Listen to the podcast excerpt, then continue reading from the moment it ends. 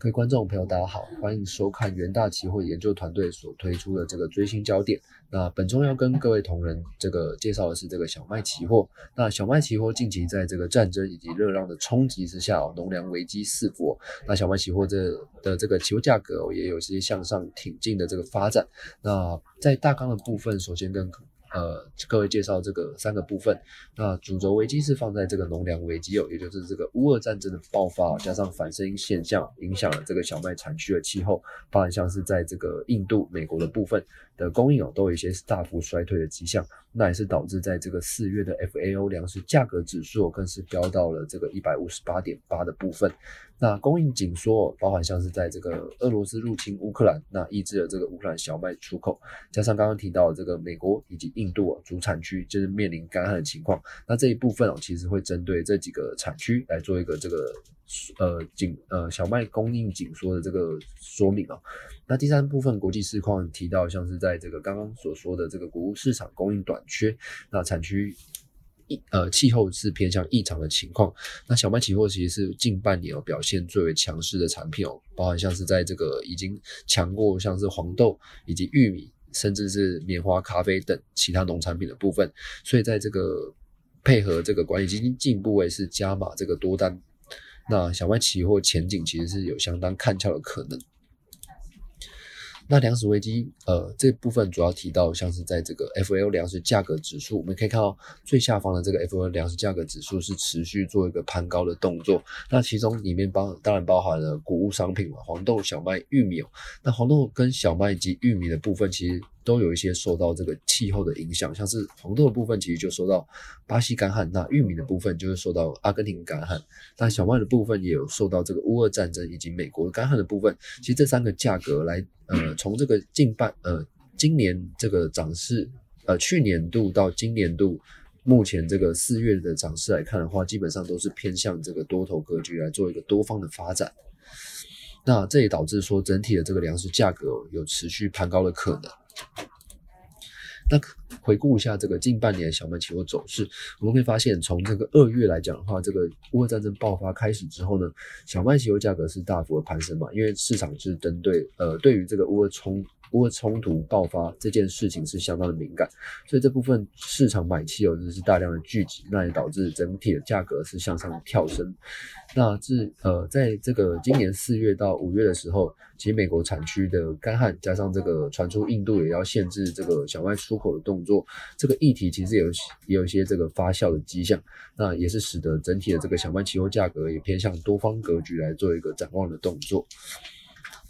那首先我提，呃，在虽然说乌俄冲突已经就是过了一段时间，不过我们这部分还是会去提到一下，就是乌俄冲突带来的影响。那这个部分呢，我们可以看到，像是在乌俄战争哦，其实不只是让这个乌克兰小麦出口预估做一个下滑动作，那同时哦，也让这个欧盟区。的国际贸易有一些扰乱的迹象，那我们可以看到这个左图，欧盟小麦的周出口量，可以发现哦，从这个三十四周开始之后，就是俄罗斯入侵乌克兰之后呢，就是欧盟的小麦的出口量其实也是呈现大幅的衰退，所以不止包含像是在这个黑海地区的乌克兰。呃，这个同时哦，欧盟的这个小麦的出口供应其实也是大幅的下降，这也让这个市场整体有会对这个欧盟以及黑海的地区的这个小麦供应哦也是有一些担忧的可能。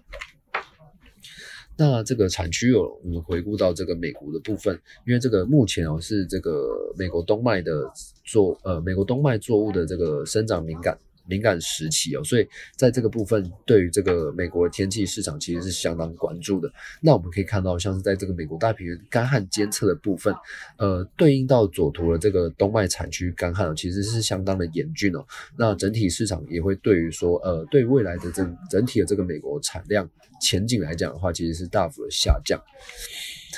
那对于未来的展望的部分哦，其实在这个五到七月哦，美国的气温其实还是比较偏呃。比较高于这个一般的水准，那降雨预估也是会有明显缺水的迹象，所以这个部分其实都不利于呃美国冬麦的作物生长的情况。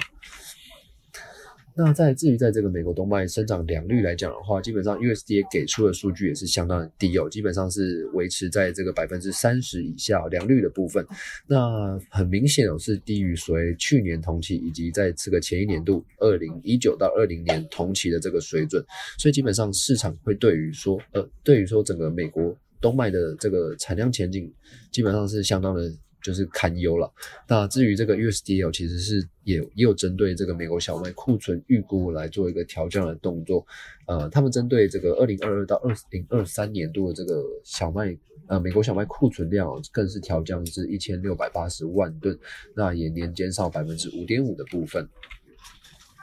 那在印度的产区哦，印度其实最呃最近也有这个印度的议题出现哦。那主要是像是在这个印度气候是相当的炎热，那而且这个五月的热浪其实会持续笼罩在印度的这个小麦的产区。那对于整体的这个小麦前景也是供应前景其实也是大幅的下滑。那这个部分呢，其实印度政府在上周其实也是发布了说这个整体的这个禁止小麦出口的禁令哦。那这部分就会让这个市场。来去这个市场的买气哦，就是会持续的带动，那也可能会去带动所谓小麦起价持续往上的可能。那至于这个全球小麦市场供需的预估来看的话，哦，今年度这个二零二二到二零二三到明年度的这个小麦供需的预估，也就是供应减掉需求的部分，基本上还是偏向这个供呃供不应求的这个情况。那在至于在这个小麦库存预估来讲的话，其实刚刚也有提到。呃，受到这个俄罗斯入侵乌克兰，那再加上美国、印度等主要的产区哦，其实都面临相当严重的干旱的情况来讲的话，基本上导致全球小麦面临相当吃紧的情况。那需求当然是是会持续的消耗，那不过整体的库存而言，供应不足的话，整体的库存其实会持续的下滑。那这个部分都是受到这个市场所瞩目的。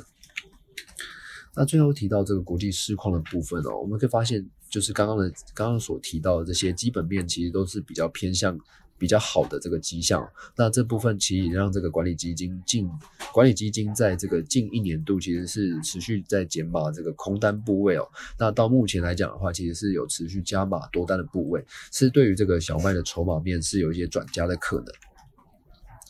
那最后结论的提到，像是呃，最后结论。的部分有带到先前三大部分所说的这个粮食危机嘛？那乌俄争乌俄战争爆发其实是粮食危机的第一个要点哦。那再加上整体的反生现象，其实是有也有一些影响这个小麦的气候。那包含像是在这个美国以及印度等主要产区都面临了干旱的迹象，那也导致整体的小麦。是面临吃紧的情况，而而且尤其是印度的部分，尤其印度的部分，其实在这个部呃，在上周的时候是有这个下达了这个禁止出口禁令哦，那这个部分也让加剧有市场的担忧。那最后在国际市况的部分，我们可以看到像是在这个小麦期货其实是近半年表现最强的农产品，那也配合说这整体的管理基金加码多单部位哦，小麦前景是相当的强势。那以上呢就是本周的这个最新焦点，也祝这个各位观众操作顺利，谢谢。